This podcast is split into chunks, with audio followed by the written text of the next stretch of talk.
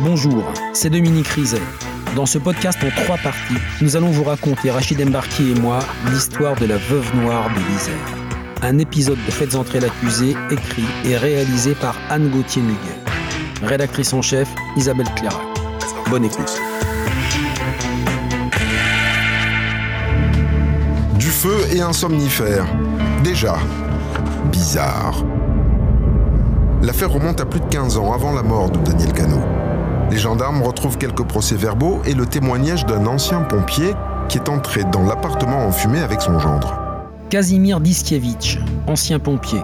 On est monté pour voir ce qui se passait, quoi. On pensait que c'était un petit incendie, quoi.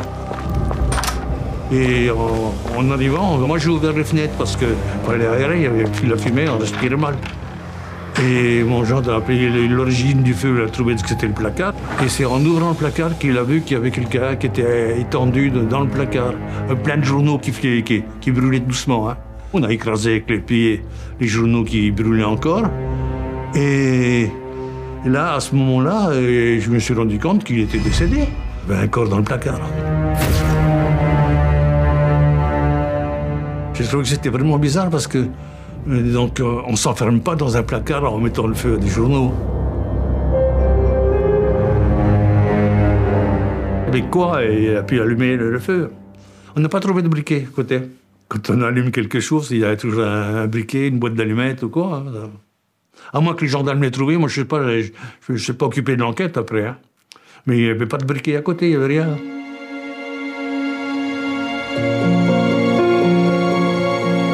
L'homme s'appelait Thierry Le Chevalier. Il vivait avec Manuela depuis deux ans. Mais le couple battait de l'aile. Manuela avait un amant, Daniel Cano, son futur mari. C'est lui qui a fourni un alibi. La jeune femme a bénéficié d'un non-lieu. La coïncidence est évidemment troublante. Mais les gendarmes qui enquêtent sur la mort de Daniel en 2008 n'ont pas le temps de s'en étonner trop longtemps. Car en fouillant dans le passé de Manuela Cano, ils dénichent un autre dossier, tout aussi gênant. Un dossier de 1989. Cette fois encore, Manuela a perdu son conjoint. Un certain François Colazo, d'origine espagnole comme elle. L'homme tenait un café à Brignoux, à côté de Villarbonneau. Et un matin, elle a retrouvé mort dans le garage le moteur de sa voiture allumé. L'autopsie a révélé une forte dose de Temesta chez un homme qui n'en prenait pas. Là encore, l'affaire s'est terminée par la même conclusion. Suicide.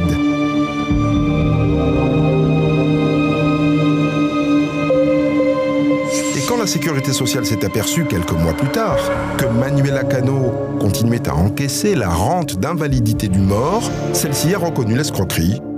Elle a remboursé ce qu'elle devait, et c'est tout. Toujours pas plus d'enquête. À ce stade, les gendarmes ont déterré à cette cadavre pour ne plus croire aux coïncidences. Mais ils sont encore loin du compte. Major Joël Graya, SR Grenoble. On s'est dit, euh, qu'est-ce qui est arrivé à cette dame? Finalement, euh, on est face à vraiment une veuve noire où on a ses concubins successifs qui sont décédés. Et là, surprise, on va de finalement de surprise en surprise.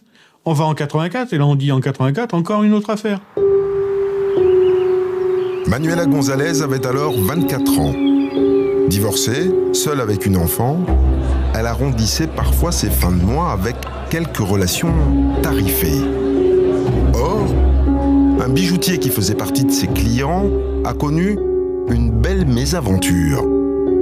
Un jour, alors qu'il avait le dos tourné, Manuela a versé une bonne dose de Temesta dans son café. Le bijoutier est tombé dans le coma pendant que sa maîtresse lui volait plusieurs chèques, dont un de 80 000 francs, 12 000 euros. Quand le bijoutier s'est réveillé, il a porté plainte. Cette fois, Manuela Cano a été condamné à deux ans de prison, mais avec sursis. Et là, on s'aperçoit que finalement, il reste encore une affaire, en 1983, et là, c'est son mari de l'époque, Monsieur Martoya, qui finalement a aussi des soucis de santé. Il a fait trois mois d'hôpital. On va l'interroger. Il nous dit Moi, en 83, j'ai eu des soucis de santé, j'ai eu des soucis euh, d'estomac, de ventre, et à l'époque, on m'a opéré. Certes, j'ai été malade, mais en aucun cas euh, je n'ai avalé de Temesta et je n'ai voulu me suicider. L'homme essaye-t-il de protéger son ex-femme afin de ménager leur fille Pour les gendarmes, ça ne change plus grand-chose. Non mais elle est incroyable cette histoire. Trois morts, un drogué et un cas douteux. Pour les gendarmes, c'est plié là. En apparence, oui. Mais toutes ces affaires, elles sont classées, ou alors elles ont fait l'objet d'un non-lieu. Et la justice ne peut pas rouvrir ces dossiers. Mais peu importe. Les gendarmes, eux, ont maintenant leur conviction. Ils sont persuadés que Manuel Acano a quelque chose à voir dans le meurtre de son mari. Il leur reste à le prouver.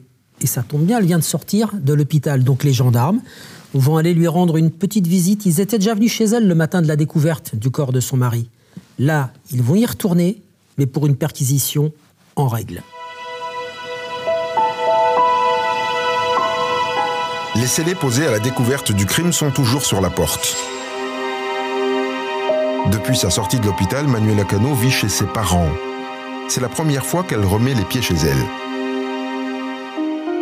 Les gendarmes foncent sur le stock de médicaments. Adjudant-chef Patrick Laura Ronco, section de recherche de Grenoble. C'est une vraie pharmacie. Il y a euh, des somnifères, euh, des anxiolytiques. Il y en a vraiment de partout. Dans la cuisine, dans la salle de bain, partout.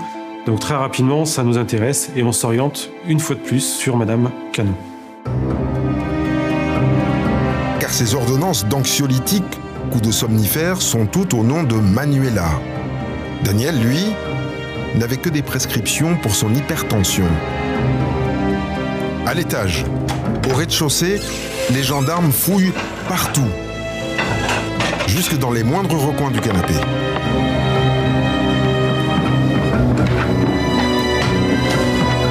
En passant la main, on s'aperçoit qu'il y a une pochette ou du moins un élément dur derrière un endroit où ça devrait être euh, euh, molletonné. Donc on ouvre et là on ressort des, plusieurs enveloppes euh, qui contiennent de l'argent. Donc dessus il y a des noms et des sommes d'argent. Et au total, sur la somme d'argent, il y avait un peu plus de 28 000 euros. 28 000 euros en liquide. À la vue des billets, Manuela Cano devient On sent que ça y est, il y a quelque chose qui s'est passé et qu'on a découvert quelque chose qui la dérange, sans pour autant savoir si c'est lié ou pas à l'affaire. Mais on l'a dérangé en trouvant cette somme-là. Pourquoi le cacher? Pourquoi pas le mettre à la banque? Il y avait des grosses coupures. Donc on s'est dit, il doit y avoir quelque chose derrière qui n'est pas normal. Ça peut être une dette, ça peut être du trafic, mais une fois de plus, on s'oriente et on ramène encore euh, l'enquête sur Madame Cano et sur le couple Cano. Un passé plein de cadavres, deux incendies, des médicaments à foison et une forte somme en liquide. Ça fait beaucoup. Mais les gendarmes préfèrent laisser Manuela Cano encore un peu tranquille. Major Joël Graya, section de recherche de Grenoble. Donc on ne veut pas prendre de risque d'avoir une petite garde à vue. On veut que ça soit solide, on veut que nos dossiers soient suffisamment importants pour qu'au final, il y ait une mise en examen et une condamnation à l'issue. Pour coincer celle qui semble se sortir de toutes les situations, les gendarmes placent leur suspecte et ses proches sur écoute. Elle a plusieurs personnages. Elle pouvait être dépressive, elle pouvait être joviale, euh, communicative, euh, en fonction des personnes avec qui il avait affaire. Un caméléon. Manuela manipule tout le monde, à commencer par sa famille. Manuela Cano a imité la signature de sa fille sur l'achat d'une voiture. Les gendarmes découvrent aussi de multiples escroqueries aux assurances. Des escroqueries pour arrondir les fins de mois, mais pas seulement. La vérité, c'est que le couple était aux abois, criblé de dettes. Il y a beaucoup de jeux au casino. Sur 18 mois, on arrive à plus de 160 000 euros de jouer au casino. Joueuse compulsive, esclave des machines à sous. Manuela s'est-elle condamnée à emprunter et à escroquer toujours plus? Son mari était-il au courant de cette fuite en avant? Les gendarmes en doutent quand ils découvrent cette histoire d'hypothèque. En 2007, le couple a contracté un prêt de 165 000 euros en hypothéquant sa maison de Villers-Bonneau. Manuela Cano remboursait les mensualités depuis un compte domicilié chez ses parents. Mais en 2008, elle a fait une chute dans l'escalier. Hospitalisée, elle n'a pas pu rembourser. La banque a donc appelé Daniel. Le chaudronnier est tombé de haut. Major Joël Graya, section de recherche de Grenoble. Monsieur Cano aurait appris que finalement, euh, sa maison qu'il a construite et qui, euh, qu'il a bâtie de ses mains, finalement, était hypothéquée. Difficulté, lui, il comprend pas, il gagne bien sa vie, il, il a une situation financière qui est correcte, et, et que finalement, ben voilà, on, va, on hypothèque sa maison. Donc on, on sait, en tout cas son fils, d'autres personnes dans le relationnel lui disent situation compliquée, voire tendue. Reste à savoir comment Manuela Cano a pu hypothéquer sa maison sans l'aval de son mari, lui aussi propriétaire. À la signature du prêt, Daniel n'était pas là. Il avait signé une procuration au bénéfice de sa femme quelques jours plus tôt, devant notaire. Une procuration authentique, avec sa signature, là, en bas. Alors,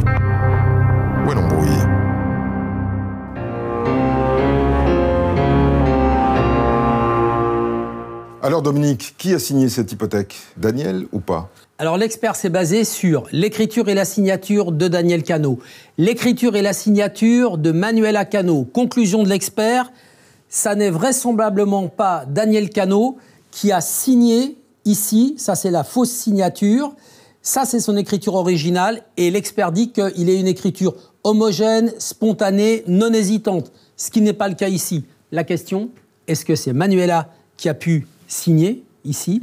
Et là, l'expert dit on ne peut ni la désigner ni l'exclure. Ça veut dire qu'elle s'est fait accompagner par quelqu'un d'autre que son mari, mais qui Un frère, un beau-frère, un cousin, en tout cas quelqu'un qui n'a pas été soumis aux expertises du graphologue. Et de toute façon, ça n'aurait pas changé grand-chose, parce que le rendez-vous est tellement lointain que même le notaire ne se souvient plus du visage de l'homme qui accompagnait Manuela ce jour-là. Et Daniel Cano, il a réagi comment quand il a appris que sa femme avait hypothéqué sa maison?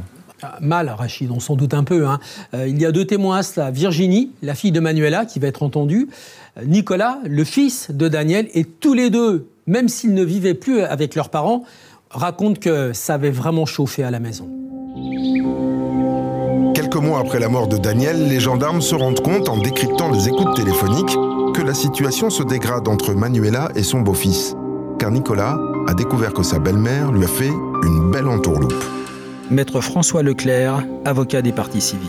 Il avait l'habitude de, de laisser Manuela s'occuper de ses affaires. De la même manière qu'elle s'occupait de, de- de son linge ou de, de ses rendez-vous chez le médecin, eh bien, Manuela lui avait dit J'ai pris un avocat, euh, nous sommes partie civile, et comme ça, nous serons au courant de ce qui se passe dans l'enquête pour savoir qui a tué ton père. Nous sommes partie civile. Et puis un jour, euh, il se rend compte que, en fait, il n'est pas partie civile, il n'est pas représenté dans la procédure, que Manuela lui a menti qu'elle a pris un avocat pour elle, mais pas pour lui. Furieux, Nicolas contacte lui aussi un avocat et consulte le dossier. Et un jour, sa belle-mère l'appelle.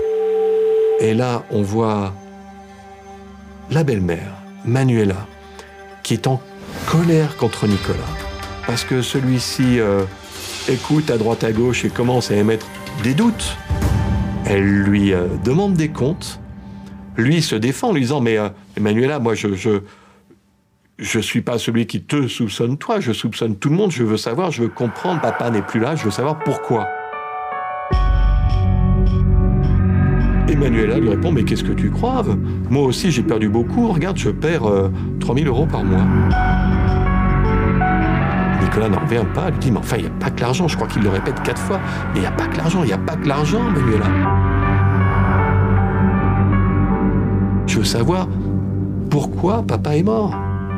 Oui, oui, moi aussi, mais tu vois, euh, moi j'ai pas de, j'ai pas de raison d'avoir tué puisque je perds de l'argent. Emmanuela ne parle dans ce coup de fil que d'argent, que d'argent. Euh, c'est la dernière conversation qu'ils auront tous les deux. Le coup de fil agit comme un électrochoc sur Nicolas Cano.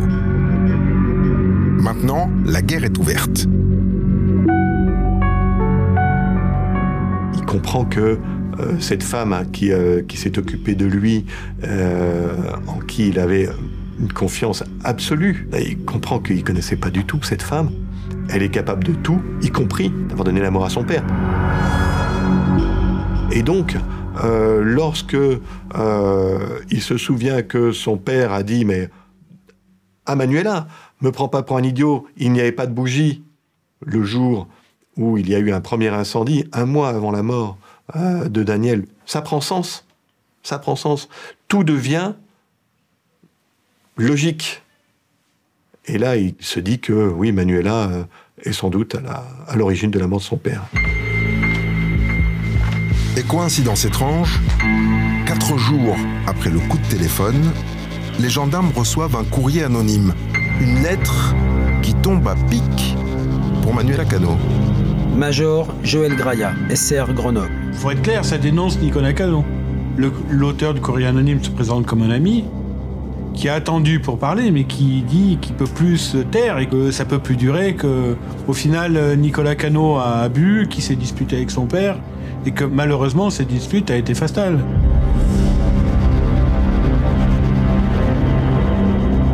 Qu'on sache euh, qui est l'auteur. Cet individu, euh, ben, il nous intéresse. S'il y a des informations à donner sur l'enquête, il nous intéresse.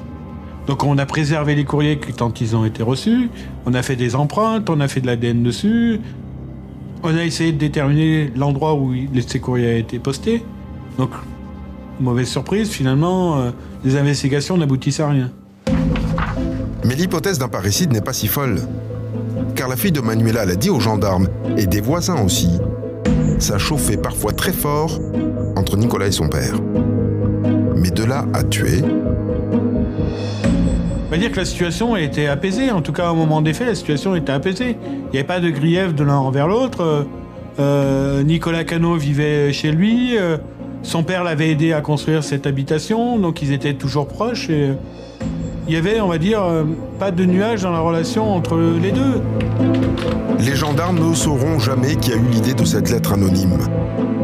Mais ils abandonnent la piste du fils pour mieux revenir sur celle de l'épouse, car leur travail sur les finances du couple commence à payer. Manuela crie à qui veut l'entendre que la mort de son mari est une catastrophe financière. Mais en réalité, elle a bien failli encaisser le jackpot. On s'intéresse au compte de placement de monsieur. Et là, on a deux comptes bancaires, de, des comptes de placement. Pour un, on a 5000 euros, l'autre, on a 6000 euros. Et à un moment, on s'aperçoit ben, que ces comptes, ben, ils sont vidés finalement. Il n'y a plus d'argent sur ces comptes. L'argent bascule sur le compte commun du couple. Et peu de temps après, cet argent bascule sur des comptes de placement créés par madame. Et ce qu'on s'est aperçu également, c'est qu'il y avait des assurances vie. Et qui en est le bénéficiaire? Manuela. Pour une coquette somme de 234 000 euros. Et le cadeau bonus, c'est la villa. Car à la mort de Daniel, le prêt hypothécaire se réduit à peau de chagrin.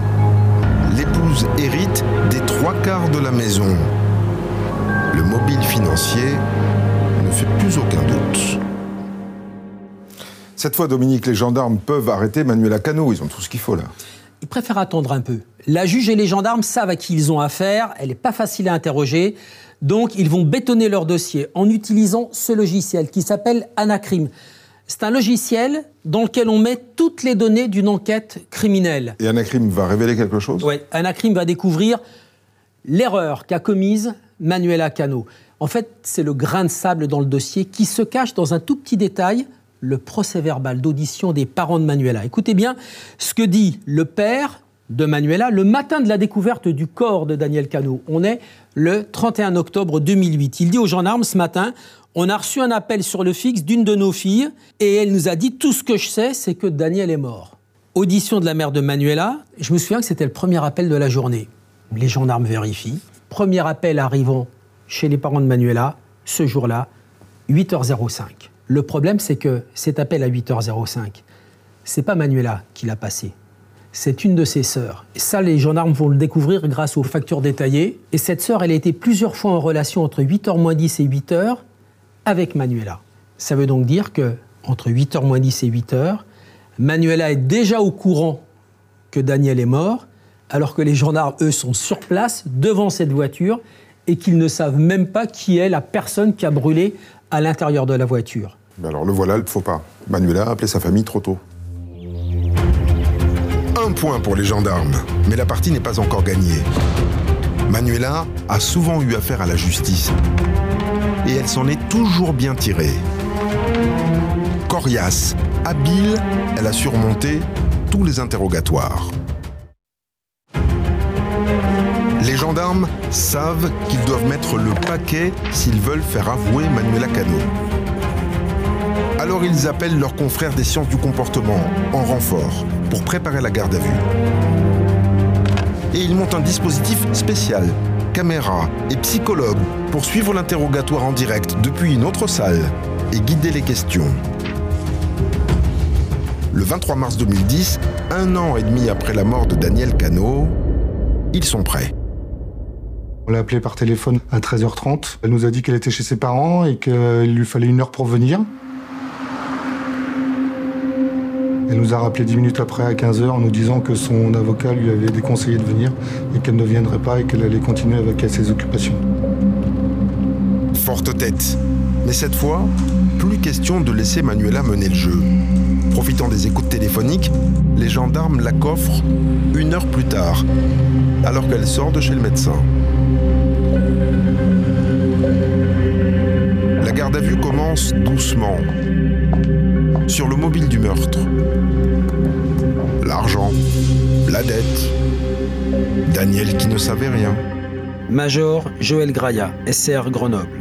Elle reconnaît qu'elle avait joué au casino, qu'elle lui cachait ses opérations au casino, qu'elle lui cachait des opérations bancaires. Après, elle va, elle reconnaît pas, par exemple, prêt hypothécaire. Elle dit, elle maintient, c'est son mari qui était présent lors du prêt hypothécaire. Service minimum. Manuela Cano ne reconnaît que ce qui ne la met pas en danger. Adjudant Christophe Loiseau, gendarmerie de Mélan. Sur les évidences qu'on qu'on lui montrait, comme sur le coup de téléphone, etc., elle disait que elle- soit elle ne se souvenait plus et, et disait que c'était pas vrai, que, que c'était c'était nous qui mentions et que c'est elle qui avait raison. Alors les gendarmes font monter la pression. Ses conjoints, qui meurent tous les uns après les autres, ça n'arrive jamais. Ça ne peut pas être un hasard. Et la chambre qui prend feu, la voiture qui flambe, ça fait beaucoup, non? Elle dit qu'elle n'a pas eu de chance dans sa vie. C'est des circonstances qui ont fait que ses maris euh, se soient suicidés ou ont disparu et qu'elle n'y est pour rien et qu'elle se positionne en tant que victime par rapport à ça. Et les heures passent, et Manuela Cano a réponse à tout. Adjudant Christophe Loiseau de la gendarmerie de Mélan. On voit que qu'elle, de toute façon, elle ne, ne reconnaîtra jamais les faits, qu'elle s'est auto-convaincue elle-même qu'elle n'a pas participé au, au meurtre que de son mari, que si euh, elle reconnaît ce meurtre-là, ça induit qu'elle ait pu participer au meurtre des deux autres. Donc c'est c'est effectivement la seule solution pour elle, c'est de continuer à nier le- nier l'évidence.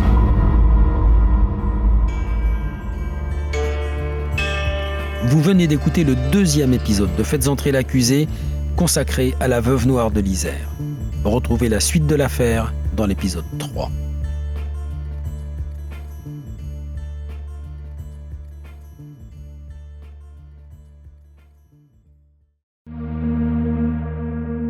Bonjour, c'est Dominique Rizet. Une poignée de secondes, voilà tout ce qu'il faut pour qu'une vie bascule. Juste une poignée de secondes un sursaut, un instant où le destin bifurque dans une direction ou dans l'autre. Sur le coup, je pensais pas qu'il était mort parce que je voyais pas de sang, on voyait rien quoi en fait. Sébastien s'est jeté sur son père. L'affaire Grégory, l'affaire Daval, l'affaire Cahuzac, vous les connaissez toutes, ça fait 40 ans que je vous raconte ces destins brisés. Aujourd'hui, dans l'instant où, découvrez les confessions de ceux qui sont au cœur de ces affaires. Ils me racontent et vous racontent ce qu'ils ne pourront jamais oublier. L'instant où, un podcast BFM TV raconté par Dominique Rizet.